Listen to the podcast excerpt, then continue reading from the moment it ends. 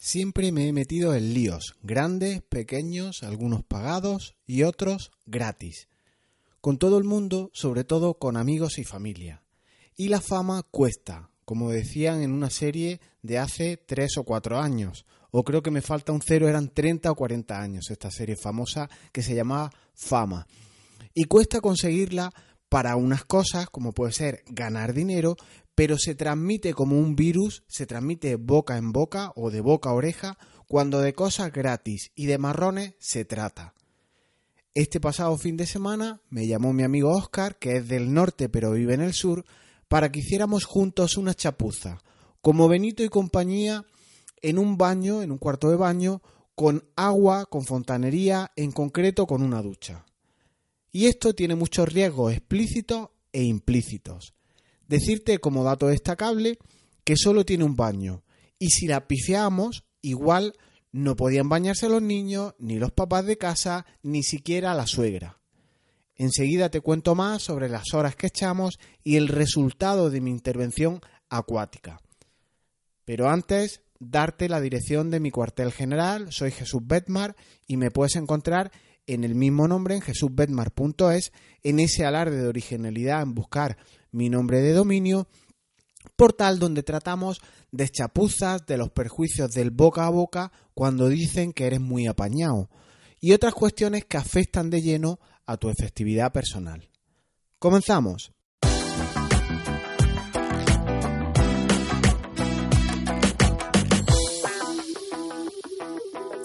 en ese buen samaritano, en ese misionero interior que llevo dentro, que llevo de serie, que va por defecto, eh, sigamos con lo que iba con lo que te iba contando sobre mis adentramientos, mis, mis incursiones en la fontanería. El encargo concreto a un no profesional, a un servidor de ustedes, era cambiar el grifo de una bañera por uno termostático de estos que regulan la temperatura de manera automática, con lo cual la función, la tarea, el encargo a realizar, simplemente, como me vendió mi amigo, era cambiar uno por otro y se dice muy rápido, cambiar uno por otro.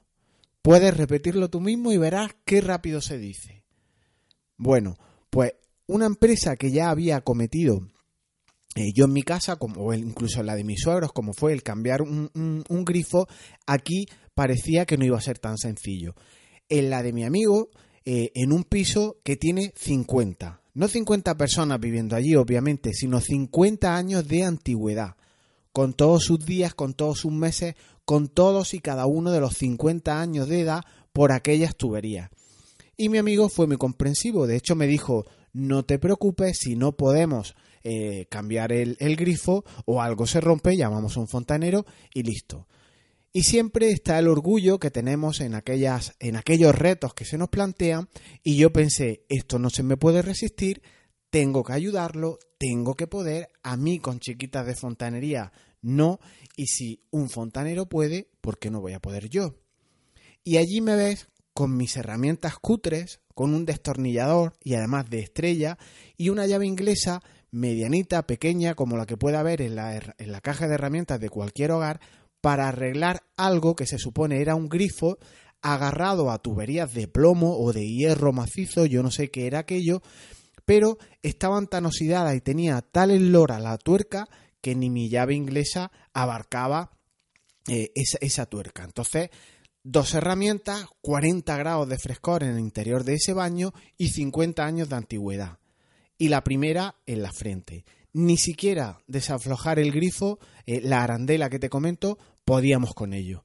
Fui a por otra llave inglesa más grande y ni subiéndote la llave inglesa encima, de pie, literalmente cedía la grifería. No se movía ni un ápice ese, esa rosca, ese pasador que apretaba la tubería eh, en la parte de fuera al interior de la tubería.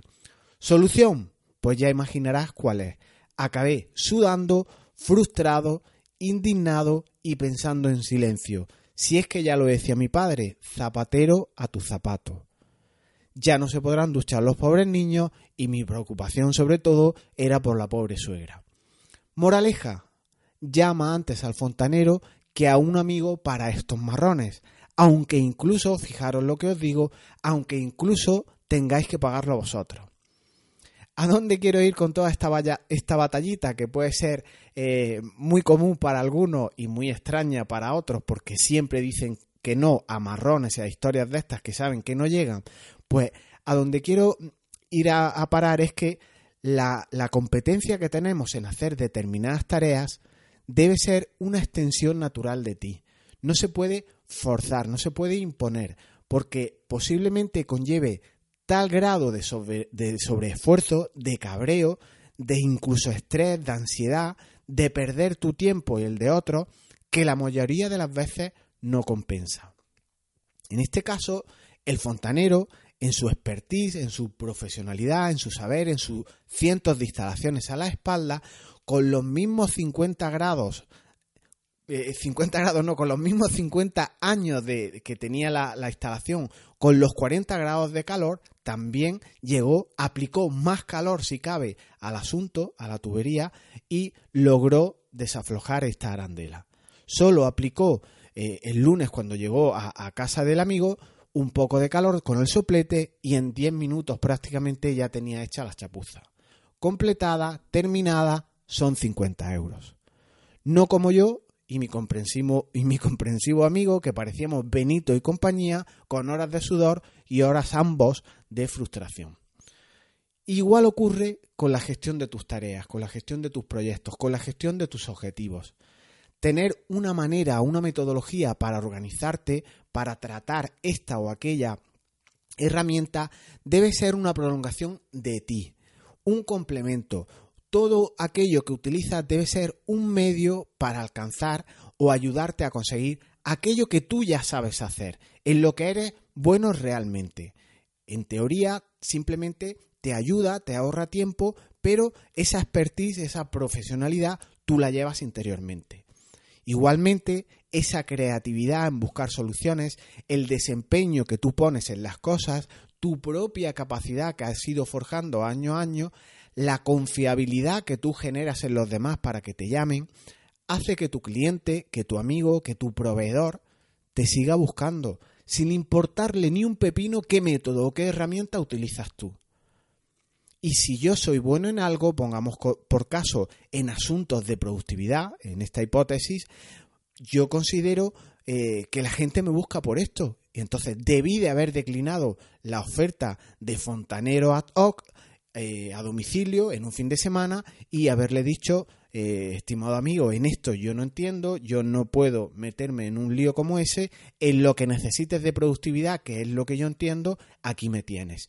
Y un no con cariño es mejor que un sí con sudor, con 50 grados, con 50 años de antigüedad y al final no va a ningún sitio. Y esto mm, debes considerarlo no como una exageración, sino una idea que pega con la profesionalización que tú debes de tener, con ese centrarse cada uno en lo suyo. Y no digo con esto, obviamente, que no haya que ayudar a los amigos. Ocurre, eh, en cierto sentido, a personas y empresas, pero eh, básicamente las empresas son formadas por personas y debes de centrarte en aquello en lo que eres bueno. Como digo, la ayuda nunca debe negarse, pero mm, siempre sometido a unos límites y a una a unas condiciones en las que tú puedas llegar a ofrecer una ayuda o no. Cuando uno está seguro de esta competencia, de esta creatividad, pues debemos de estar tranquilos, debemos no estar comparándonos todo el tiempo con qué método utilizan otros, qué herramienta es la que está de moda y todo el mundo está adquiriendo, qué inmovilizado material o inmaterial tienen los demás y esto al fin y al cabo igual se transmite todo con que es miedo, con que es inseguridad o con que nos sentimos amenazados porque no tenemos esas herramientas o esos métodos. Si tu competencia tú la tienes clara, si tú eres una persona creativa, no trabajas en modo eh, artificial o, de, manera que cualquier eh, cuestión puede hacerse por otro, por otro tercero, si tú tienes esa diferenciación con respecto a los demás, todos te seguirán buscando. Y si otros pueden llegar más lejos con herramientas determinadas, mejor para ellos. Tú céntrate en tener buenas competencias, que creo que es fundamental. Lo que la gente buscará de ti y, es, pues como te comento, competencia, profesionalidad, que no trabajes como un autónomo, porque si no, eh, como un autómata, quería decir, porque si no estaríamos hablando de que incluso tú eres una cadena de montaje, eres un robot y para eso ni siquiera te van a llamar. Si la solución está fácilmente eh, accesible en Google, pues ya la consultarán a ellos o ya le preguntarán a Siri, que es muy lista, sobre los problemas que vayan teniendo. Estos miedos de los que te hablo, ese buscar el santo grial, la herramienta perfecta, pues es un sentimiento comprensible, tiene su sentido incluso, pero debe considerarse con matices. Pero de ahí a que te haga hasta perder el rumbo en aquello que debes de estar haciendo, va mucho trecho. Hace aproximadamente un año yo decidí tomarme en serio el tema de la productividad y solo estaba pensando en la competencia, en qué ofrecían otros y sobre todo en yo tener la web perfecta. Esto te lo he comentado en alguna ocasión. Siempre buscando más y más pijotadas para añadir a la web más y más funcionalidades. Más y más recarga para ese cuartel general, para ese portal que yo quería crear, cuando ni siquiera había aún soldados para este cuartel general. No había clientes, no había eh, posibles suscriptores, no había nadie a los que yo le hubiera dicho tengo tal material o lo voy a ofrecer, lo voy a compartir, lo voy a vender, lo que sea, pero siempre estaba pensando en qué añadirle a esta web, a este cuartel general.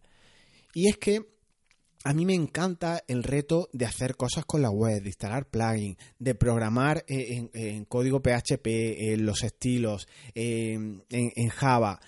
Pero el que tú tengas estos retos personales de las cosas que a ti te gustan, no significa que eso sea lo que necesita la gente a la que tú te diriges, tu cliente, o sea ese camino el que debes de seguir, que es el que a ti más te gusta.